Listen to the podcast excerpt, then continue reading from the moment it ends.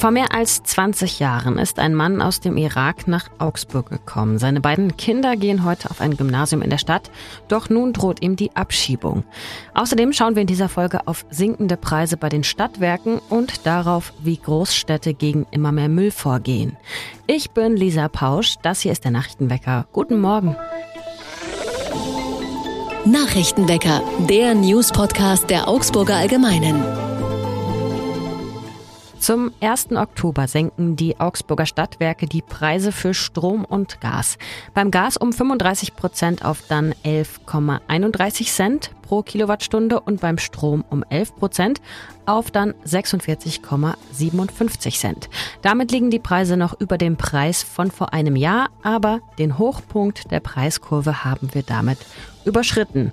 Rein rechnerisch zahlt ein Augsburger Haushalt beim Gas mit 15.000 Kilowattstunden ab Oktober pro Jahr 940 Euro weniger.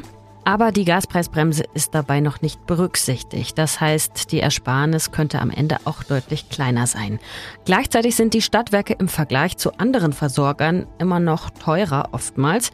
Das Vergleichsportal Check24 sieht bei einem Wechsel zum günstigsten Alternativanbieter Einsparmöglichkeiten von mehreren hundert Euro im ersten Jahr, den Wechselbonus dabei mit eingerechnet.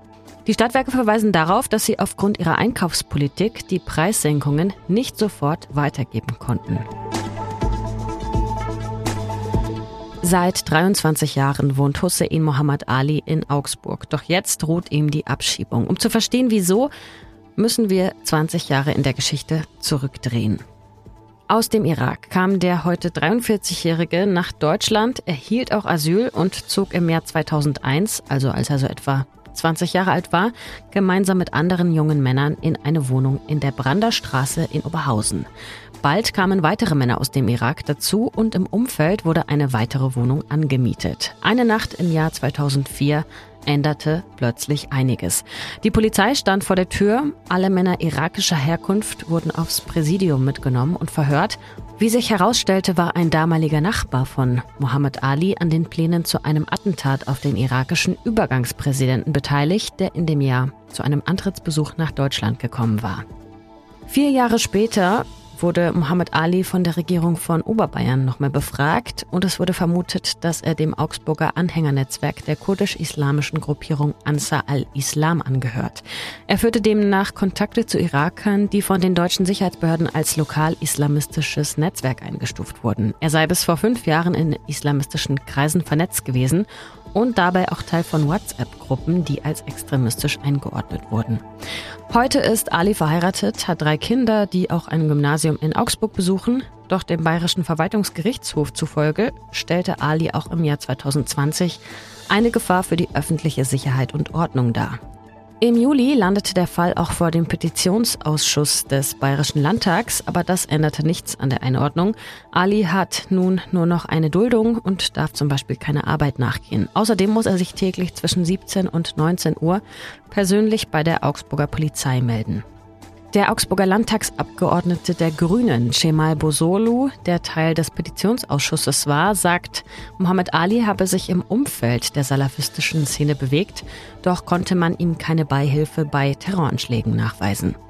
Wenn er tatsächlich ein Gefährder war, so Bosolu, dann erwarte ihn im Irak Folter und Hinrichtung und allein deswegen dürfe er laut gesetzlichen Vorgaben nicht abgeschoben werden. Wenn er kein Gefährder war, dann gäbe es keine Grundlage, um ihn abzuschieben. Schon länger engagiert sich eine Augsburgerin im Integrationsbeirat der Stadt für Mohammed Ali. Sie lebt seit Jahren im Haus neben der irakischen Familie. Sie sagt, Mohammed Ali habe einfach Pech gehabt, mit einem der Attentäter im selben Haus gewohnt zu haben. Auch der Schulleiter und die Klassenlehrer von Mohammed Alis Kindern haben schon Unterstützerbriefe geschrieben. Der Mann ist inzwischen verzweifelt. Der grüne Landtagsabgeordnete Bosolo hat dem Ausschuss auch empfohlen, ihn nochmal vom Verfassungsschutz überprüfen zu lassen.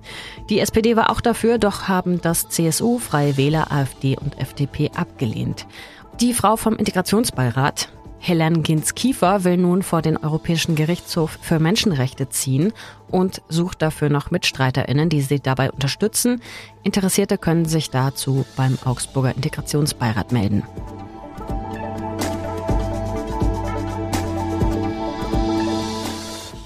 Was war das denn? Der FC Augsburg ist schon in der ersten Runde des DFB-Pokals ausgeschieden, nach einem 0 zu 2 gegen den Drittligisten Unterhaching.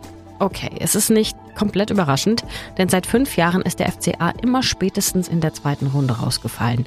Und 2019 auch schon in der ersten Runde, damals gegen den damaligen Regionalligisten Verl.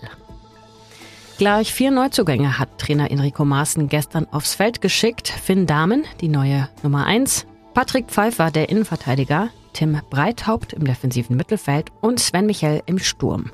Felix Udokai fehlte und Amaral Jago auch. Die Verträge der beiden laufen im kommenden Sommer aus. Irwin Cardona fehlte wegen Rückenproblemen. Das erste Tor kam ausgerechnet von Matthias Fetsch, der zwischen 2013 und 2015 noch beim FC Augsburg unter Vertrag stand.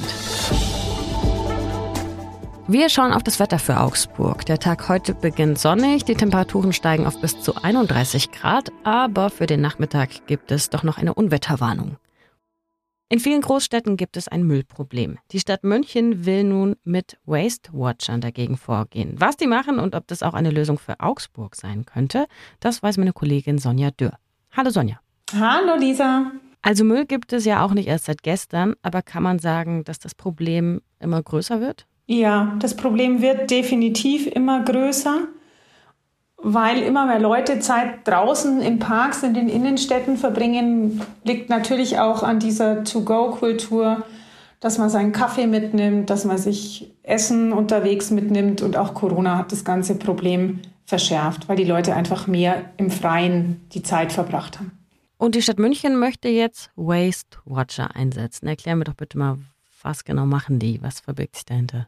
In München hat man erkannt, dass dieses Problem einfach so, so groß wird im öffentlichen Raum und hat sich nach einigem Hin und Her ähm, dieses Hamburger Modell angeguckt, ist mit, einem, ähm, mit einer Abordnung des Stadtrates da nach Hamburg gefahren, ähm, wo es auch dieses Modell gibt. Das sind, wenn man so will, Mülldetektive, die im Auftrag der Stadt unterwegs sind und zuerst mal Leute ansprechen sollen. Hey Leute, nehmt eure leeren Bierflaschen mit, wieder mit. Ähm, ihr müsst doch nicht wirklich eure Zigarettenkippen hier hinschmeißen. Leute, da ist ein Abfalleimer, bitte werft doch die Pizzakartons rein und die sollen im Fall der Fälle dann auch, wenn Leute uneinsichtig sind, Bußgelder verhängen dürfen.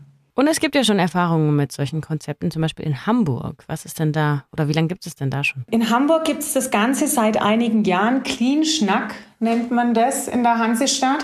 Und ähm, die haben ganz gute Erfahrungen. Also genaue Zahlen sind jetzt schwierig in Erfahrung zu bringen, aber es heißt, dass das Müllaufkommen seither weniger wird und, und dass auch so gefühlt mehr Ordnung und weniger Abfall im öffentlichen Raum vorhanden ist. Meinst du, es wäre eine Lösung für Augsburg? Naja, in Augsburg sagt man, wir haben das jetzt im Moment nicht angedacht. Es gab diese Beschwerden gerade in den Parks während der Corona-Zeit sehr stark. Ähm, man sieht es auch natürlich in der Innenstadt, dass da die Kaffeebecher rumliegen, dass der Müll nicht in den Mülleimern landet.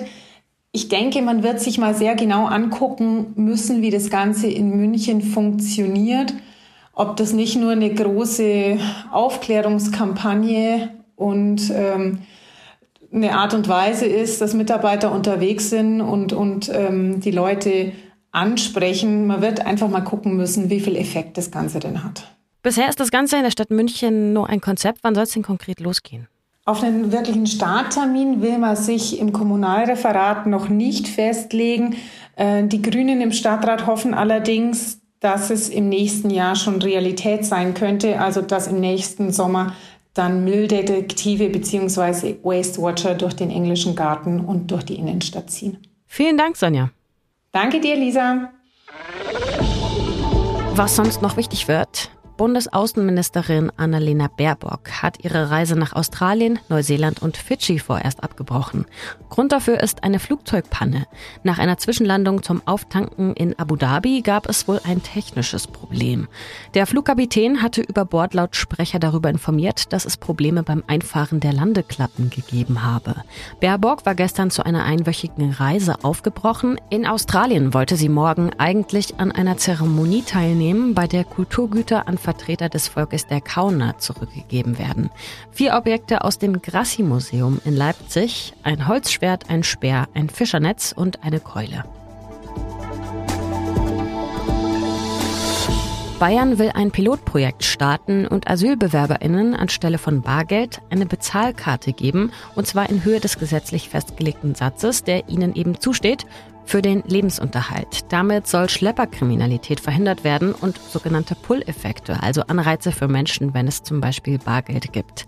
Auch Hamburg und Hannover wollen einen solchen Pilotversuch starten.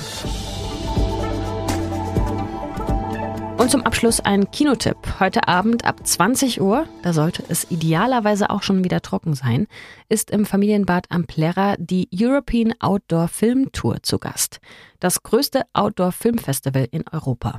Zu sehen sind spektakuläre Bilder auf dem Weg ins Tal oder im Kajak über einen reißenden, schnellen Strom oder zum Beispiel beim Klettern unter einer Autobahnbrücke.